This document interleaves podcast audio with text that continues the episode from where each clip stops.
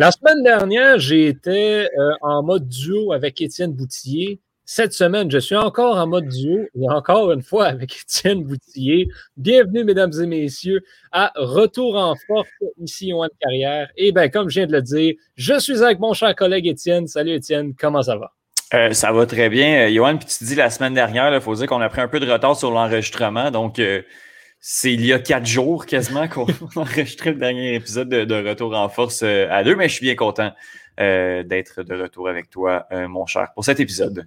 Oui, un épisode qui ne sera pas particulièrement garni en contenu. Il faut dire que depuis la dernière fois qu'on s'est parlé, il ne s'est pas passé grand-chose. C'est tranquille. puis on était, bon, en tout cas, on devait, être quatre aujourd'hui. Finalement, on est deux. Euh, ça fait qu'on avait peut-être des sujets en tête qu'on voulait laisser aux autres, qu'on n'a pas préparé. Puis là, finalement, ben, on n'a pas. Il y a un peu de tout ça qui rentre en ligne de compte là-dedans. Euh, donc, bref, euh, peut-être un épisode un petit peu plus court aujourd'hui à prévoir. Mais on, sera de retour, on l'espère, la semaine prochaine avec tout notre monde. Euh, Étienne, on va commencer par, ben, comme on le fait pas mal souvent Retour en Force, on va commencer par parler de soccer. Euh, il y avait un match aujourd'hui euh, du côté de la Premier League qu'on surveillait particulièrement tous les deux. Bon, toi, je pense que tu l'as regardé. Moi, bien sûr, je ne l'ai pas regardé, mais euh, je, l'ai suivi à distance via Twitter. Puis j'ai pété une coche en fin de, à la fin du match. Mais toi, tu étais bien content. Écoute, fin de match complètement folle euh, du côté du London Stadium, le stade, le domicile de West Ham, euh, ton équipe de Carl Johan. Euh, c'était, ben, en fait, justement, West Ham accueillait Manchester United dans ce, match-là. West Ham qui, fait un relativement bon début de saison compte tenu des, aspirations de West Ham. On n'est pas euh, on n'était pas top 6 comme on, l'était l'année dernière. Mais de toute façon, on, bon, West Ham, c'est West Ham. Fait pas un mauvais début de saison. C'est une équipe qui marque beaucoup de buts, qui en accorde beaucoup également. Et on était privé de euh, Michael Antonio, qui, à mon avis, est présentement un des top 10 meilleurs strikers de la Ligue euh, du côté de West Ham. de l'autre côté, on a Manchester United qui était premier de la Ligue, qui n'a pas perdu encore et qui a des matchs je vais dire, somme toute, intéressant. Du côté de Manchester United, on marque quand même pas mal, mais il y a tout le temps des moments de flottement où en contre-attaque, l'équipe va se faire avoir. On a pris des buts contre Southampton, on a pris un but contre euh, Newcastle et contre West Ham, justement, euh, dans cette rencontre où euh, je vais avoir besoin. C'est Saïd Benrama sur une déviation de Raphaël Varane en début de match. début, non, c'est. J'essaie de trouver le, le, le temps du match, je dirais à peu, à peu près 30 minutes. 30 minutes de jeu. J'avais une demi-heure quand même comme, euh, comme timeline. Euh, après une minute, 30 euh, minutes de jeu, euh, Saïd Benrama vient faire 1-0 pour West Ham, mais pour vrai, c'est protocolaire du côté de Manchester United de prendre soit le premier but ou de prendre le but qui va faire 1-1, puis après ça, on va décoller. Puis, ben, comme de fait, j'étais vraiment aucunement stressé. Cristiano Ronaldo, qui d'autre, vient marquer son quatrième but en trois matchs du côté de Manchester United pour faire 1 1. Après ça, des occasions des deux côtés. Ça allait d'un bord, de l'autre également. West Ham qui faisait vraiment pas un mauvais match. On décide de rentrer Jesse Lingard, qui est un nom qui est bien connu des deux équipes. On se rappelle que Jesse Lingard a été prêté par Manchester United euh, à West Ham pour la fin de la saison 2021. Euh, Et Personnellement, moi, je pensais que euh, Jesse Lingard serait acheté par West Ham. J'ai l'impression que c'est du côté de Manchester United qu'on a voulu le garder. On voit que Jesse Lingard a euh, les Red Devils tatoués sur le cœur. C'est son équipe. Il veut rester là. Euh, West Ham a essayé. Mais, oui, exactement. C'est de l'autre côté que ça a bloqué, comme tu dis. Exactement. Puis Jesse Lingard, qui faisait un bon début de saison, a marqué au dernier match de Premier League.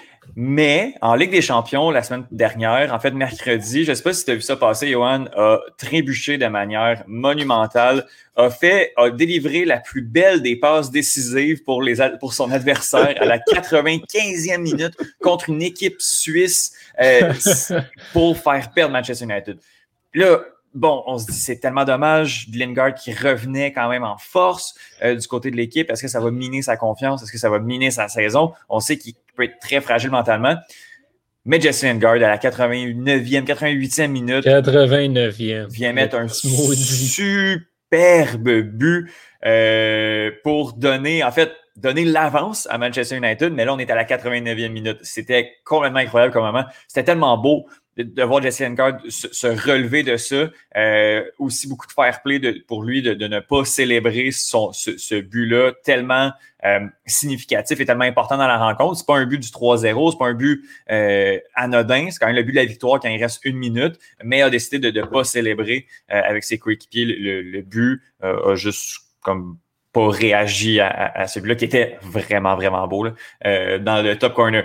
Après ça, on se dit, bon, le match est plié. 91e, euh, Luke Shaw euh, bloque un centre avec sa main dans la surface de réparation. On s'en va à la VAR et c'est pénalité. On entre Mark Noble, le capitaine euh, de West Ham. Puis on, dirait que c'est de pire en pire. Là. Maintenant, quand on rentre des joueurs, on dirait qu'il y a une tendance à ce que ça chie. Ils n'ont rien appris. Exactement. ça n'apprend pas ce monde-là. Mais euh, Mark Noble a comme un taux de réussite de 100%. C'était comme le premier qui ratait ever. C'est le capitaine, c'est le plus vieux. On se dit que ça va fonctionner. Mais non.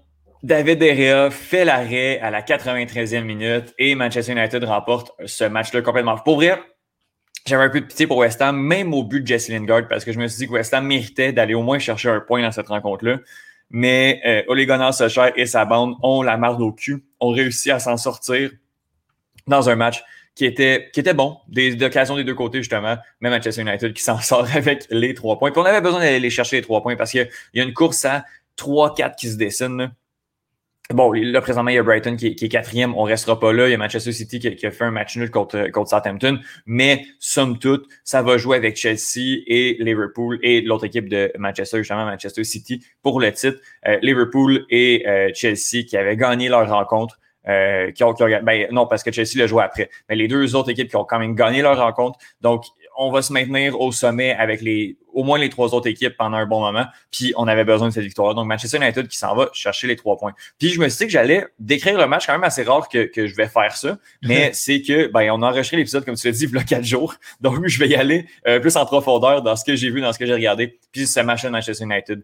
Euh, énorme rencontre. On utilise la chance un peu, mais euh, des fois, c'est ces belles histoires-là qui, qui font qu'on aime, qu'on aime le sport, en fait, Yoann.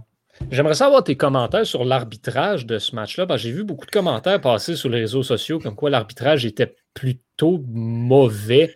Euh, toi, de ton œil, ça en valait de quoi? Ben, moi, pour vrai, je crois que le but de Cristiano Ronaldo est hors jeu. Euh, maintenant, on a dit que euh, avant, c'était les parties jouables. Euh, où on disait que euh, pour, pour faire l'hors-jeu. Donc, si la main était hors-jeu, ça comptait pas comme un hors-jeu, étant donné que c'est pas une partie jouable sur le corps. Puis Cristiano Ronaldo a clairement sa main qui dépasse. Si on décide que cette année, il me semble bien que le règlement, c'était maintenant, c'est tout, tout, le corps. Mm. Donc, on est allé à la barre et il y avait quand même la, la bonne main puis le bras de Cristiano Ronaldo qui dépassait. Euh, et puis, il aurait dû avoir une autre pénalité là, appelée sur, sur le jeu. J'ai trouvé l'arbitrage un peu moyen. il y a quand même un biais souvent du côté de Manchester United. Euh, c'est quand même une grosse équipe. Puis dans les cas de VAR, je dirais, je dirais pas que c'est 50-50. Dans la majorité des cas, euh, l'arbitrage va favoriser un. Je sais pas si c'est favorisé, mais il y a un, biais euh, souvent du côté de Manchester United dans, ces cas-là. Quoique, on a donné le péno. Moi, je jasais avec Bruno pendant le match. Lui, il n'aurait pas donné un péno à Luke Je sais pas si tu l'as vu, son bras était vraiment sorti, mais on a donné le péno quand même, on aurait pu ne pas le donner. Ne pas le donner, ça aurait peut-être été un scandale, même s'il y en a qui voyaient que c'était pas péno. Euh, donc, je suis quand même mitigé, euh, mais euh, je pense que ça s'est égalisé dans la rencontre. Un peu. Right. Ouais. Bon, j'irais comme ça, ouais. Bon, ben, tant mieux, correct. Bon match, bon, bon début de saison, j'ai l'impression, globalement, pour, pour la Ligue anglaise. C'est du bon, du bon soccer qui est joué. Et je dis ça sous toute réserve parce que je regarde aucune seconde de cette affaire-là. J'ai pas, pas d'accès, j'ai pas de stream, j'ai rien.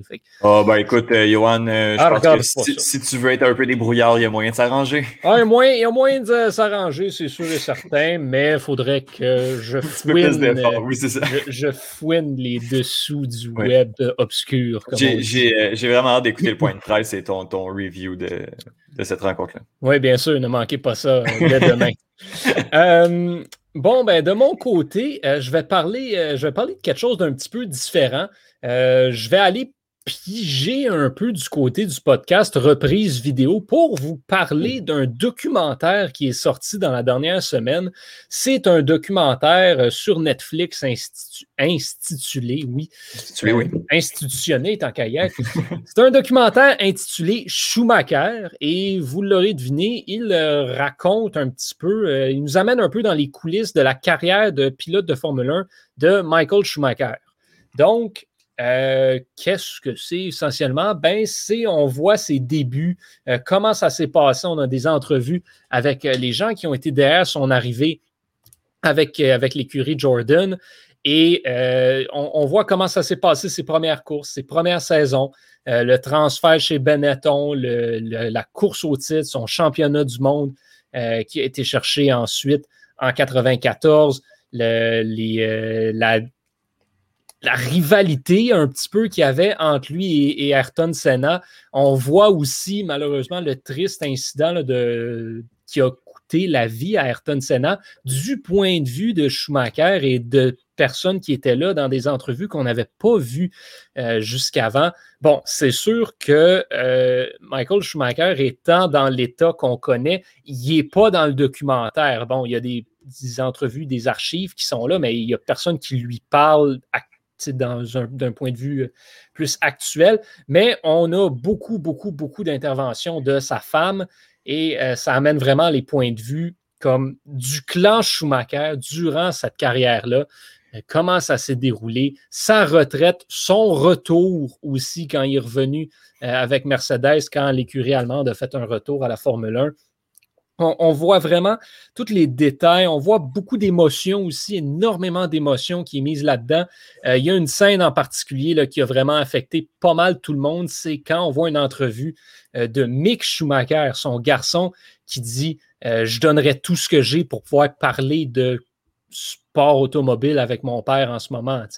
Et puis ensuite, il, regarde par terre un petit peu, bon, classique Netflix, mm-hmm. mais c'était quand même un beau moment. Euh, bon, bon documentaire globalement. Euh, on, va, on passe parfois un petit peu vite sur certains moments, j'ai trouvé, euh, notamment dont on passe du, ces deux premiers championnats, ben, on les voit quand même en détail, puis les cinq autres, ils passent d'un coup à peu près. donc ça, je trouvais ça un petit peu décevant qu'on n'aborde pas plus en détail que ça l'époque où il a vraiment dominé le sport euh, plus saison par saison.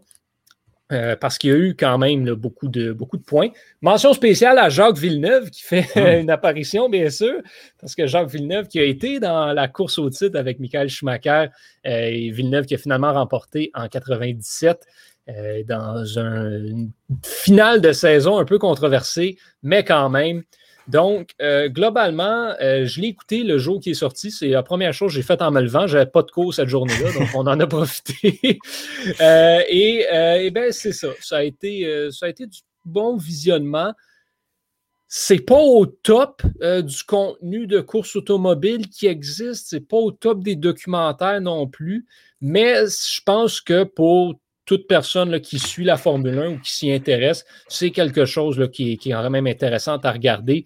Michael Schumacher, c'est un personnage qui est tellement mythique, mais qu'on n'a jamais vraiment appris à, connaître, en tout cas surtout pour euh, peut-être la plus jeune génération euh, dont, je fais partie d'amateurs de Formule 1 qui, euh, ben, moi, Michael Schumacher, quand j'ai commencé à suivre la Formule 1, c'est quand il a fait son retour, justement. Donc, c'était dans ses moins bonnes années. Je l'ai vu compétitionner deux ans de temps, puis il n'était pas très bon. Donc, euh, c'est vraiment c'est agréable d'apprendre à connaître le personnage, mais overall, c'est pas le meilleur film du monde non plus. Donc, bref. combien de voitures sur 17? Euh, combien de voitures sur 17? Ouais, ton, ton appréciation. Oh mon Dieu. Euh, bon, sur, sur 17, Écoute, on va y donner. Euh, écoute, je vais y donner un 12-13. C'est bon. C'est bon, ça passe. Euh, je pense que les, puristes du sport vont apprécier. Mm-hmm. Je pense quand même qu'on aurait pu aller chercher un petit peu plus d'affaires par-ci par-là, plus essayer. C'est sûr que c'est difficile Ça, je leur donne. C'est difficile d'avoir le point de vue du clan Schumacher sans le principal intéressé. Mhm. Donc, tu ne pouvais pas lui demander c'était comment, peux-tu nous parler de comment tu as vécu telle affaire, telle affaire? On amène euh, certains personnages par-ci par-là pour essayer de donner un petit peu de point de vue comment eux ont vécu certaines situations. Damon Hill est très présent, mais, euh, mais sinon, euh, c'est pas. c'est un, un, petit peu, un petit peu compliqué par-ci par-là pour ce point-là. Je pense qu'on se devait de le faire, mais c'est ça, Dans un monde idéal, euh, on aurait pu avoir un point de vue euh, mm-hmm. plus intéressant. Donc, euh, c'est ce que j'en retiens. Bref, si jamais vous cherchez de quoi écouter en fin de semaine, Schumacher sur Netflix. Étienne, bon, ben, on va retourner dans un de tes sujets de prédilection dont tu n'avais pas parlé la semaine dernière, il me semble, parce qu'on n'avait pas vraiment grand-chose à dire. Euh, arts martiaux mix, l'UFC 266 euh, qui approche à grands pas. Euh, qu'est-ce qu'on surveille du côté de ce gars-là? Euh, en premier lieu, je viens de me, racheter ça, j'en ai parlé à, d'un bout à l'autre, mais je veux juste mentionner la victoire de Michael Dufort au CFFC 100 jeudi dernier. Grosse victoire en deux minutes, une seconde contre Troy Gerhardt par guillotine. Mick Dufort, je ne le connaissais pas énormément. C'est un os du Jiu-Jitsu. C'est un guillotineur. Euh, Gerhard a essayé de guillotiner et tu ne guillotines pas un guillotineur. Ça n'a pas été trop, trop long que du moment où il, a mis les pattes dessus, ça a été terminé pour euh, son adversaire. Et puis, euh, de, de, belles, de belles choses s'en viennent pour Michael Dufort. On va voir du côté de Samouraï, la nouvelle organisation québécoise. Donc voilà, je vais parler de ce Québécois en action. Et oui, la semaine passée, je n'ai pas parlé de l'UFC, pas d'art martiaux mix parce qu'il n'y a rien. Euh, il n'y avait pas d'événement. Puis, depuis un mois et demi, l'UFC nous offre un peu de la boîte en termes de contenu. Euh, il n'y a pas des cartes euh, incroyables. C'est un peu décevant ce qu'ils nous offrent. Et on dirait qu'on nous a fait patienter. Là, habituellement, les pay-per-view, il y en a des, grosses cartes numérotées, il y en a au mois. Là, on a attendu au mois et demi. La dernière fois qu'on a eu une carte numérotée, c'était le 7 août dernier. Là, la prochaine va être le 25 septembre la semaine prochaine. Sauf que là, après plusieurs cartes un peu décevantes, là, il nous offre du contenu incroyable. La carte qui va être là la semaine prochaine est juste euh, complètement malade. Euh, quand on regarde les cartes pré-préliminaires, donc tout ce qui est donné gratuitement euh, un peu un peu partout, ben, il y a euh, notamment Manon Fioro, euh, Manon Fioro qui vient du UAE Warriors, là, qui a déjà affronté Corinne Laframboise, qui l'a battu, qui, qui en a arraché beaucoup contre Corinne Laframboise, qui a réussi à la battre quand même. Mais depuis qu'il est arrivé dans l'UFC, ça a été deux grosses victoires pour, euh, pour la Française Manon Fioro. Moi, je crois qu'elle va être rankée bientôt. Puis si elle continue sa, sa progression, là, elle, pourrait, elle pourrait aller titiller le top 5 des 125 livres bientôt. Ça, on la voit dans la carte pré-préliminaire. Donc, euh, ça va être un, combat qui, va être à surveiller. Sinon, même dans la carte préliminaire, il y a d'excellents combats. Moi, j'aime vraiment beaucoup Chris Dawkins chez les 265 livres. Il va être à surveiller contre Shamil Abdurakimov. Dan Hooker, il y a un as battait contre Dustin Poirier dans des main events et dans la carte préliminaire. Euh, contre Nasrat Akparas, ça va être un très bon combat de ce côté-là aussi. Marlon Moraes aussi, qui est un des top 3 dans les 135 livres, qui est dans la carte préliminaire, préliminaire va affronter Merab Valejvili. Je ne sais pas à quel point ce combat-là va être euh, bon, va être flashy, mais euh, pour la catégorie, pour ce que ça veut dire dans le futur des 135 livres, ça va être vraiment un combat qui va être intéressant à suivre entre deux combattants de très, très grand talent. On arrive à la carte principale. Jessica Andrade contre Cynthia Calvillo. Moi, j'ai un gros, gros crush sur Cynthia Calvillo. Je trouve que c'est vraiment, vraiment une bonne combattante. Elle a vraiment, vraiment un bon jujitsu. Sauf qu'elle affronte Jessica Andrade, qui est un tank. Cette fille-là mange des punches, mange des punches, mange des punches, mais continue à avancer. Elle a aucun sens. Elle est trapue, elle est bâtie, elle a des grosses épaules, elle est vraiment solide. Un gros style match-up entre les deux combattantes. J'ai vraiment, vraiment hâte de voir qu'est-ce que ça va donner. Euh, Là, euh, oui. t'es-tu tout seul chez vous? Aujourd'hui? Ben, en ce moment, euh, si ta blonde, elle entend ça. Que j'ai un. Euh, sur euh, Cynthia Casio. T'es ah, tellement en train de dire que t'as tellement hâte de la voir aller puis que ah, t'as un sur elle. Mais ça, c'est. on est dans le domaine public, là. Il y a, ça, c'est su, là, chez, dans la maisonnée. Il n'y a vraiment pas de problème. Mais Crush, crush sportif, là. Tu sais, c'est pas oui, J'ai également un, Oui, bien sûr. On va parler de Crush un, petit peu plus tard. Puis ça, ça va être de, de, de, de l'autre moitié du couple également. Donc, euh, c'est, oh ça, joue des deux côtés. Euh, il y a un gros combat entre Curtis Blades et Jardinho Rosenstruik. Mon Dieu, que j'aime ça dire ce nom-là.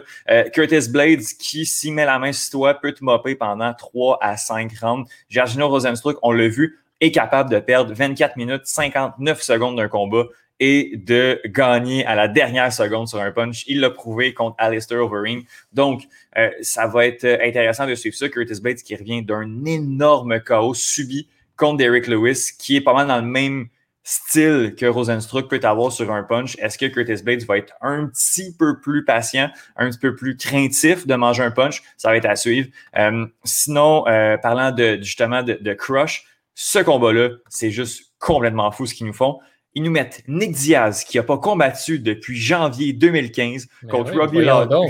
c'est incroyable. Est encore en vie, lui? C'est pour vrai. Contre Robbie Lawler, qui est un combattant, un ancien champion, un ancien tueur, euh, qui est sur le déclin.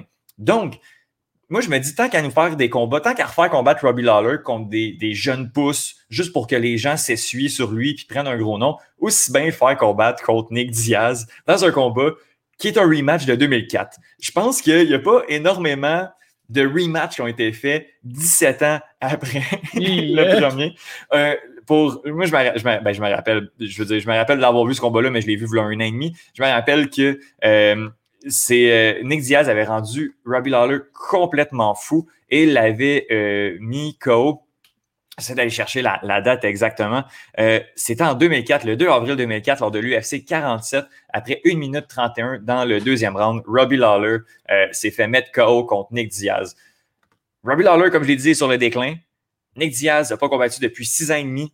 Il y a comme plein de points d'interrogation. On sait que Nick Diaz, c'est vraiment un, un fou de l'entraînement, il est encore vraiment en shape, mais l'expérience de combat dans un octogone euh, devant une foule, mais ça, ça s'achète pas. Puis il y a ce qu'on appelle souvent le ring rust. Euh, quand ça fait longtemps que tu n'as pas combattu, des fois, tu peux être un peu rouillé euh, d'entrer dans l'octogone. Donc, c'est vraiment un combat intéressant. Puis comme je l'ai dit, tant qu'à faire combattre des vieux combattants, aussi bien les faire combattre contre, le niveau va être un peu équivalent ou on ne sait pas trop ce que ça va donner, mais ça va être intéressant. Puis euh, du côté euh, du couple, les Diaz sont très appréciés par une des deux moitiés, puis je dirais pas euh, que c'est moi. Donc, on, va c'est ça quand même le, retour de Nick Diaz, qui est un combattant que personnellement, j'aime pas du ACB contre GSP dans les, dans, les, dernières années. Dans les années 2011, 2012, 2013, on se rappelle tout du Where You Had George. Are You Crazy in the Head était adressé euh, à euh, Nick Diaz dans sa superbe conférence de presse avec Georges Saint-Pierre. Are you crazy in the head? I'm, we're gonna see Saturday, I'm afraid of you. Euh, c'était, c'était dirigeant vers Nick Diaz. Ça va être vraiment, vraiment intéressant de voir ce combat-là. J'aime beaucoup Robbie Lawler. Je vais être du côté de Robbie Lawler, mais le retour de Nick Diaz m'intéresse euh, beaucoup. Il reste deux combats, deux combats de championnat. Premièrement, chez les 125 livres, ce qu'on va appeler le meurtre commandité, Valentina Shevchenko contre Lauren Murphy. C'est vraiment triste de voir Lauren Murphy affronter Valentina Shevchenko. Elle est vraiment trop forte. Je lui donne deux minutes maximum à Lauren Murphy, qui est une tough, mais le, elle, elle, rien elle peut rien apporter contre Valentina Shevchenko, qui est présentement la meilleure des chez, livre pour livre chez les femmes, peut-être derrière Andra, euh, derrière Nunez, peut-être devant Nunez, je pense qu'on le saura jamais. Euh, mais présentement, Valentina Shevchenko est juste trop forte. Puis de mettre une Lauren Murphy juste parce que Shevchenko a juste battu tout le monde, euh, c'est un peu triste. J'espère qu'on va faire attention de, ce côté-là. si Shevchenko perd ce combat-là et Lauren Murphy réussit à gagner, ça va être dans le top 2 des plus gros upsets de l'UFC peut-être même devant Matt Serra contre Georges Saint-Pierre en 2006. Ça va être vraiment, vraiment fou de voir, euh, de voir ça, mais Shevchenko va gagner. Et finalement, un combat qui m'intéresse pas tant que ça, mais que j'ai hâte de voir pour qu'on en finisse avec ce match-up-là qui, qui, a été remis. Euh, on était supposé le voir en mars dernier. Finalement, euh, Volkanovski, Alexander Volkanovski a euh, contracté la COVID-19. On a dû remettre le combat. Finalement, les a mis coach chacun de la série The Ultimate Fighter. Ils se sont développés un trash talk, mais on le sent pas vraiment. Je pense qu'ils font ça vraiment pour le show. Euh, Alexander Volkanovski contre Brian Ortega. Je veux juste ait, que ça se fasse, qu'il y en a un qui perde, qu'il y en a un qui gagne, puis qu'on mette Max Holloway qui aille rechercher son titre parce que c'est tout ce qu'on attend. Max Holloway va aller rechercher le titre des 145 livres. Contre qui? On le sait pas parce que le match-up entre Volkanovski et Ortega est juste trop long. Ça fait un an qu'on l'attend, qu'on le fasse, puis qu'on nous foutre la paix avec ce match-up-là pour que Holloway aille chercher son titre. Moi, c'est tout ce que j'attends. Ça va être un bon style match-up. Euh, qui est vraiment un petit combattant pour les 145 livres, qui est vraiment trapu, puis on a Ortega que je comprends pas comment il réussit à couper du poids pour se rendre à 145 livres. Il est tout le temps très énorme. Mais ça, euh, ça n'a jamais dérangé Volkanovski d'affronter des combattants plus grands que lui.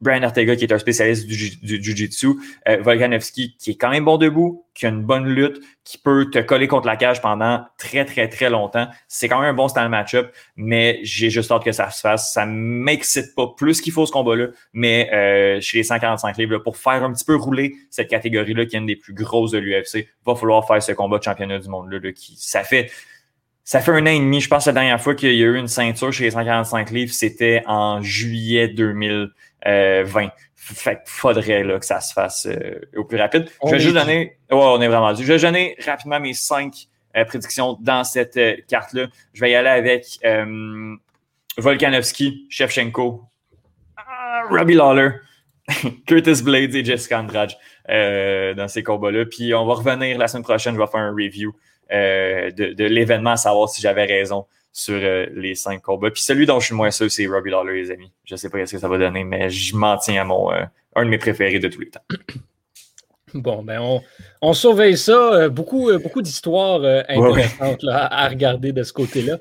je, vais parler, je vais parler un petit peu baseball de mon côté. Si vous écoutez la balado, la dixième manche, vous savez que ben, dans les derniers jours, euh, je surveillais les Cardinals de Saint-Louis qui étaient au, plein cœur d'une série contre les Padres de San Diego, série qui est ô combien cruciale dans la course euh, aux séries de la Ligue nationale.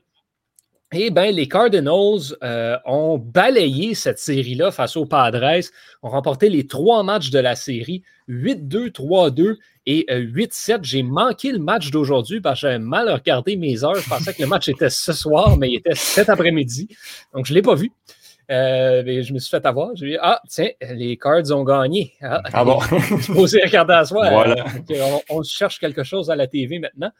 Mais oui, donc les Cardinals qui, ben, mine de rien, là, on vient de remporter huit matchs consécutifs, sont 9 et 1 à leurs dix dernières, à leurs dix dernières rencontres, et ce réveil-là de, l'équipe arrive au parfait moment parce que, comme je l'ai dit, les Cards sont présentement dans une course euh, pour, le, pour la dernière place qui donne accès aux séries, soit le, le match de wild card. Donc, euh, pour, rappeler un petit peu comment ça fonctionne au baseball, dans, chaque ligue, donc chaque association, si on veut, on a trois divisions. Le premier, la première équipe de chaque division accède aux séries et la quatrième équipe qui accède aux séries est déterminée par euh, un, match éliminatoire. Donc, c'est un match do or, do or die entre les deux autres équipes qui ont la meilleure fiche dans toute la ligue. Donc, ce qu'on appelle communément les meilleurs deuxièmes. Donc, euh, là, où est-ce qu'on en est? Bien, présentement, les Cardinals sont, euh, au premier rang de cette course-là au, euh, et sont tout juste devant les Reds de Cincinnati qui sont, eux, troisième de la division centrale en arrière des Cardinals, justement. Et bien là, Saint-Louis se donne une priorité de trois matchs sur Cincinnati avec cette victoire-là et euh, ben, un peu plus sur les Padres de San Diego et les Phillies de Philadelphie. Donc, les Cardinals qui euh, qu'on attendait énormément cette année. Euh, c'était une équipe qui avait fait beaucoup de, changements. La grosse transaction pour amener Nolan Arenado au troisième but dans le vol du siècle, point, de vue, point de vue transaction, où on avait été chercher peut-être le meilleur troisième but du baseball majeur pour essentiellement rien. Et euh, ben, donc, l'équipe avait été sortie en force, s'était emparée du premier rang euh, de la centrale pendant un moment, était vraiment au sommet de cette division-là. Euh, la division qui a été chamboulée, renversée complètement à l'envers tout au long de l'année. Les Pirates étaient troisième à un moment donné dans cette division-là. C'est pour vous dire à quel point c'était un peu n'importe quoi. Et les Cards, ben, ont fini par prendre une espèce de creux. Ça a mal été pour eux pendant longtemps, jusqu'au match des étoiles, en fait où euh, on n'était pas capable de faire quoi que ce soit. On était quatrième de la division, derrière Cincinnati, derrière les Cubs. Euh, ça allait vraiment pas bien. Depuis, par contre, il y a eu un réveil de cette formation-là. Arenado, qui est là, qui performe euh, bien, oui. Thomas en a parlé aussi il y, a, il, y a, quelques semaines, je pense. Adam Wainwright qui lance qui, la résurgence d'Adam Wainwright qui lance en ce moment des chiffres dignes d'un candidat du Cy Young depuis la pause du match des étoiles. Pour une raison quelconque, on n'a aucune idée d'où ça sort, mais bon, tant mieux pour lui. Euh, lui qui, euh, écoute, il est rendu tellement vieux, je ne me souviens plus à quel âge, mais on, approche du 40 ans, c'est même pas drôle. Et euh, ben, même chose pour, pour Yadir Molina qui quand même performe pas pire. Dylan Carson, sinon, c'est sorti d'où le joueur du champ droit qui est absolument étincelant depuis, quelques, depuis plusieurs semaines. Même chose pour Paul Goldschmidt qui lui aussi revient à la vie au parfait moment. Tommy Edmond comme euh, premier frappeur aussi, il va super bien. Bref, toute l'équipe euh, performe euh, vraiment de manière plutôt incroyable depuis, depuis plusieurs, plusieurs, plusieurs matchs. Dylan Carson, by the way, a frappé un grand chelem dans le premier match de la série face aux Padres. Donc, vraiment, ce réveil qui arrive au parfait moment pour les Cardinals de Saint-Louis qui maintenant ben, s'installe confortablement dans un des deux sièges pour, euh, le wild card.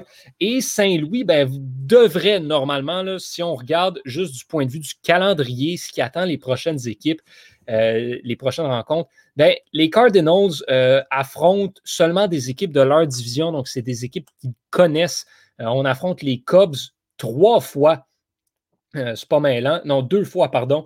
Euh, et les Brewers deux fois également. Les Brewers qui se sont qualifiés aujourd'hui pour les séries éliminatoires officiellement sont assurés de, de prendre part aux séries, vont terminer au premier rang de cette division centrale de la nationale. Euh, les Reds, par contre, ont également un calendrier assez facile pour le reste de la saison. Là, on sort d'une série face aux Dodgers qui, qui a été en dents de scie. Euh, les Reds ne sont pas sur la meilleure séquence depuis quelques, depuis quelques semaines. On, on, est incapable de gagner deux matchs de suite depuis, euh, depuis longtemps, je pense huit semaines, quelque chose comme ça. Euh, ça va vraiment pas à Cincinnati, mais on est toujours dans la course et avec un calendrier pour finir la saison où on va affronter deux fois les Pirates et une série de quatre matchs contre les Nationals ça devrait aider, surtout considérant que les Padres, qui sont l'autre équipe dans cette course-là, ben, eux se tapent les Giants les deux fois, les Braves et les Dodgers. Donc, on ne devrait pas avoir beaucoup de victoires de ce côté-là. Euh, donc, il va rester les Phillies qui pourraient venir jouer les troubles fêtes, euh, les Phillies ou les Braves, l'équipe qui va terminer au deuxième rang de cette division-là qui pourraient venir jouer les troubles fêtes. Mais pour Philadelphie, là encore une fois, ce n'est pas toujours facile, facile par les temps qui courent. Quoique, si on regarde le calendrier, c'est peut-être le calendrier le plus facile euh, qui attend une équipe avec Baltimore, Pittsburgh et Miami pour finir la saison, entrecoupée par une série de trois matchs qui va probablement déterminer l'issue de la division Est où les Phillies vont affronter les Braves dans une série de trois matchs. Euh, je vais en profiter pendant que je suis là juste pour rapidement dresser un portrait de comment ça se passe là, du côté des séries. Donc, comme je l'ai dit, là, si les séries commençaient aujourd'hui, on aurait les Braves, les Brewers et les Giants euh, qui, sont, euh, qui seraient là pour, pour affronter, qui, qui, ont les trois spots. et les Dodgers, bon, ben, vont disputer, le match de wild card contre les Cardinals. Donc, ça, il ne faut pas l'oublier. Les Dodgers sont déjà assurés d'une place en série. On ne sait pas si ça va être au premier rang de la division Ouest ou si on va devoir passer par le wild card. Ça, c'est une, confrontation à deux entre Los Angeles et les Giants. Du côté de la Ligue américaine, ben, les Rays de Tampa Bay vont vraisemblablement se sauver avec la division Est. Euh, mais derrière eux, ben là, c'est la course pour le wild card entre les Red Sox, les Blue Jays qui vont très bien. Les Yankees vont mal et ça, ça ouvre la porte aux Ace d'Oakland qui pourraient venir euh, s'incruster dans, ce match wildcard-là. Du côté de la centrale, c'est une question de jours avant que les White Sox soient officiellement sacrés champions de cette division-là. On devance Cleveland par 11 matchs et euh, c'est plutôt facile, une division assez faible, facilement remportée par Chicago. Et dans l'Ouest, ben, ce sont les Astros de Houston qui devraient vraisemblablement terminé au premier rang avec les Aces en deuxième place et les Mariners troisième. Les deux équipes qui sont encore dans la course pour le, match, le match wild card. Mais euh, si on suffit là, si les séries avaient à aujourd'hui, l'affrontement pour euh, le quatrième as serait entre les Red Sox de Boston et les Blue Jays de Toronto. On a beaucoup de baseball encore à, Oui, mais ça, s'en vient. Là. Il nous reste, euh, ben écoute, il nous reste deux semaines en ce moment avant de tomber dans le mois d'octobre et les séries éliminatoires. C'est le baseball le plus intéressant de l'année, le mm-hmm. push pour les séries. Surtout que quand tu regardes ça, c'est même pas toutes les divisions qui sont déterminées encore. C'est ridicule à dire, mais les Braves d'Atlanta qui sont présentement premiers de leur division pourraient ne pas participer aux séries dépendamment de comment ça se, ça se déroule d'ici les prochaines semaines. Donc, c'est vraiment à surveiller. C'est très, très, très, ah très intéressant. Wow. Très cool. Oui, très, très cool. Euh, on va changer de sport, parler d'un dernier sport. C'est cool. On va avoir fait tous des ben sports différents dans toutes les chroniques. Euh, je ne m'en cache pas, je ne suis pas un grand partisan du CF Montréal, mais il y a une équipe que je trouve encore plus plate à suivre et c'est les Alouettes. Pour, donc, c'est pour ça que je dois te demander, Étienne, faisais-tu de la fièvre hier? Parce que tu es allé, toi, en ben présence au stade Percival Molson, voir les, euh, voir les Alouettes, voir les Moineaux perdre contre les Lions de la Colombie-Britannique. Oui, essentiellement, c'est un peu ça qui s'est passé. Euh, non, je faisais pas de, de, fièvre. Euh, je, Bon, j'étais un grand fan des Alouettes, j'en ai parlé là, à, Récit Sportif. Dans, les belles années des Alouettes, tout le monde aimait ça les suivre, mais là aujourd'hui, il faut, faut l'admettre, c'est plus ce que c'était. C'est plus ce que c'était, euh, loin de là, mais pour vrai, c'était la troisième fois de l'histoire que moi je m'en allais au stade Percival Molson. Euh, la première fois, c'était pour voir le Royal de Montréal euh, en 2014. la deuxième fois, c'était pour y jouer au Ultimate. Ah! Ultimate, le, le, Stade McGill étant un parc municipal, donc, on peut utiliser cet espace. Euh, ben, j'imagine, on peut pas rentrer quand on veut, là, mais comme tu sais, j'imagine qu'on peut louer l'espace pour y mhm. jouer. Puis on avait joué des, matchs un peu. Euh, et là, j'y allais. La dernière fois que j'avais vu les Alouettes, c'était au Stade olympique en demi-finale de la Coupe Grey, I guess, autour de 2008-2009. Euh, donc, j'y vais pas souvent. On a décidé d'aller au Stade Percival. T'es comme, moi qui, qui allait au Centre Bell dans le temps, mais pour regarder la crosse. Je savais pas qu'il y avait déjà eu la crosse au euh, le, sport, je savais pas qu'il y avait déjà eu ça au, au Centre Bell. Ah ben, c'est des matchs d'exhibition. J'ai fait, fait, fait, intéressant là, par tranche de vie. J'ai déjà vu euh, Équipe Canada de hmm. la crosse jouer au Centre Bell contre Team Iroquois. Très cool, très nice. Moi, j'ai, ben, j'ai, hum, j'ai déjà fait un échange étudiant. Euh, en fait, c'était pas tant un échange parce que moi, j'allais chez lui pendant qu'il était là, puis lui venait chez nous pendant que j'étais là. Ben, c'était comme un type d'échange, mais on n'a pas switché de famille complètement. Euh, c'est en Alberta, du côté de Docotox. Donc, on est à en banlieue de, de, de Calgary, sur la rive sud. Ben, rive sud, je sais pas si c'est une île, mais en tout cas, au sud de Calgary l'habitude avec Montréal. Euh, mais euh, oui, il jouait à, la crosse et je, je comprenais ben, je comprenais un peu le jeu, mais genre, je reconnaissais pas les gens, puis il faisait des buts, puis après ça, il était super content de me dire qu'il avait fait un but. Puis, hey, tu m'as-tu vu mon but? Puis j'étais comme pour vrai, je sais pas, t'étais qui, là, comme t'avais un casque. essayé de suivre, là, même si c'était pas mal tout pareil, puis genre, c'était pas mal difficile. Mais oui, euh, donc, euh, mais je savais pas qu'il y avait déjà eu ça au, au Centre Team Canada contre Team Iroquois. Euh, donc oui, c'est ça. Je suis allé voir les, Alouettes avec, avec Bruno et nos, nos copines. Puis justement, Stade Percival Monson qui, qui, qui, est très, très beau, là, dans le Mont-Royal, on, on l'utilise bien, mais l'expérience particulière, là, peut-être parce que je vais beaucoup au, au Stade Saputo, puis l'expérience de soccer, ça a été, c'était, c'est ça. C'est moi mon sport également, les Alouettes de Montréal.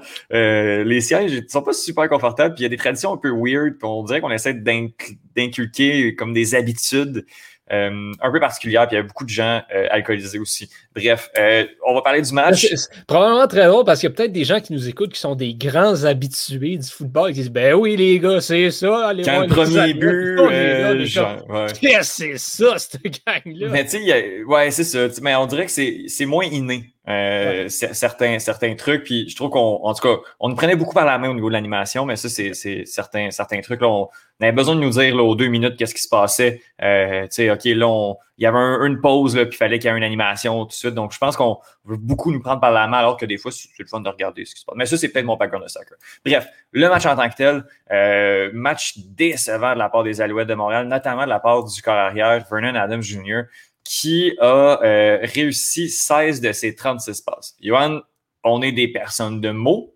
puisqu'on étudie en journalisme, mais 16 en 36, c'est moins de 50% de réussite de passe complétée.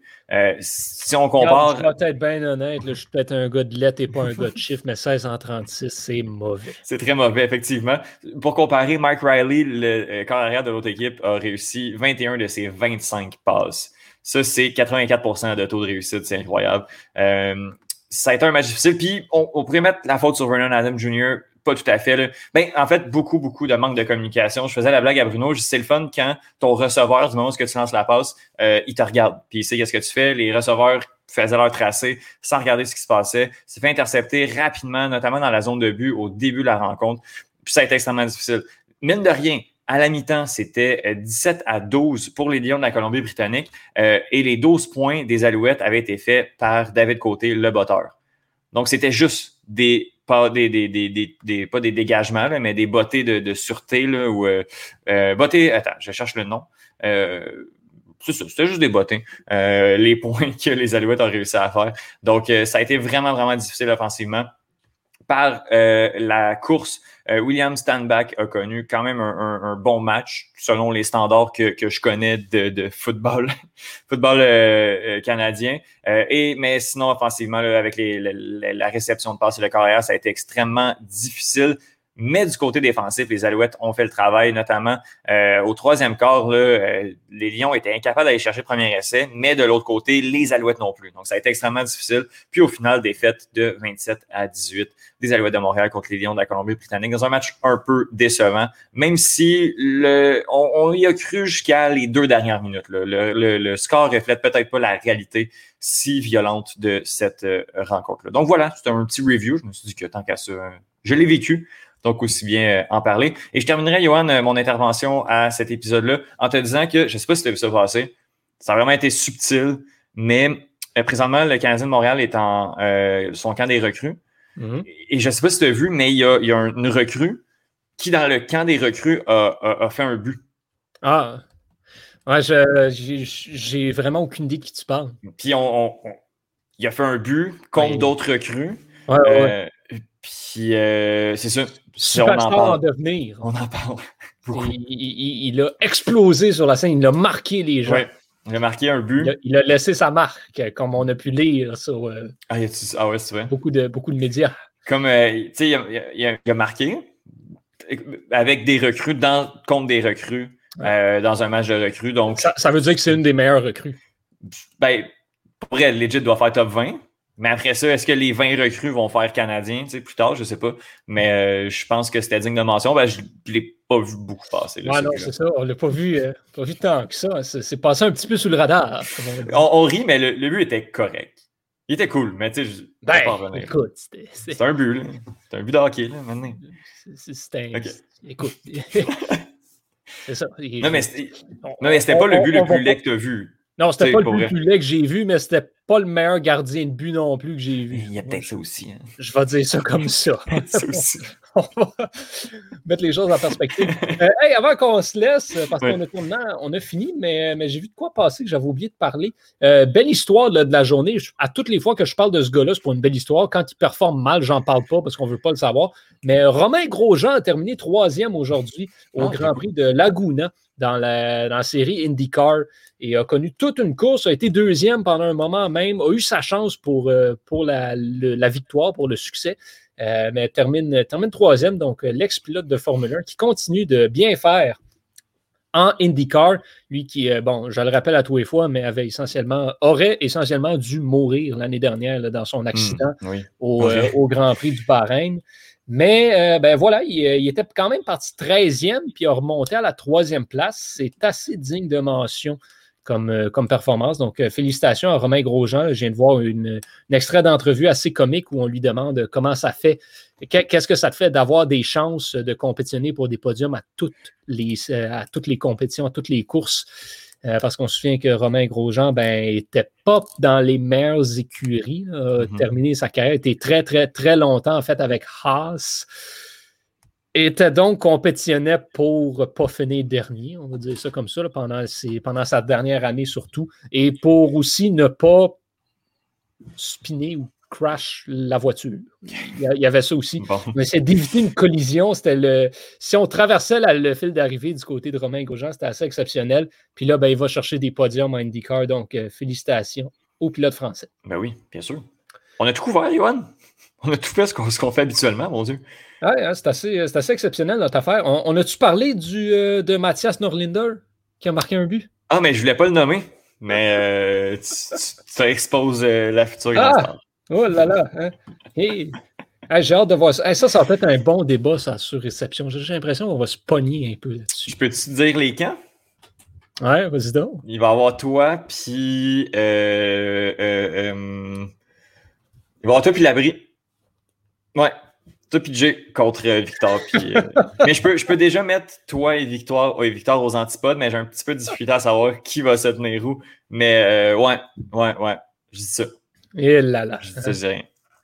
En tout cas, bref, ce sera, ce sera sauvé sur réception qui s'en vient. ben, j'ai hâte, de vous réécouter. Écoute, on était supposé, euh, si je regarde les dates, on revient. Euh, ben, la semaine prochaine, on voulait revenir cette semaine, mais, euh, mais Victor, il y a quelque chose. Fait que semaine prochaine, je pense, samedi le 2 octobre, je crois. C'est dans deux semaines, ça. Ouais, c'est ça. Ben, c'est pas, pas la semaine dans laquelle on est, mais la semaine prochaine. en tout cas, bref, whatever. on y 2 octobre sur réception en direct à 2 heures euh, sur toutes les plateformes. Puis sinon, ben, tout le reste. Là, euh, ben, le point de presse, c'est ouais, assume, assume ton podcast qui est. C'est vrai, effectivement, je n'ai pas pensé du tout. On peut écouter le point de presse. Non, mais tu, l'as dit l'autre fois que tu n'étais pas fier de ton premier épisode. Il est excellent d'ailleurs. Ah, bon, ben merci. Le deuxième sera encore meilleur, on va l'espérer. Donc, euh, ben, sur ce, messieurs, dames, à la prochaine. Au nom de toute l'équipe, je suis Yoann Carrière. Je remercie Étienne. Je vous remercie vous autres aussi. Puis on se dit à une prochaine fois. Ciao, bye tout le monde.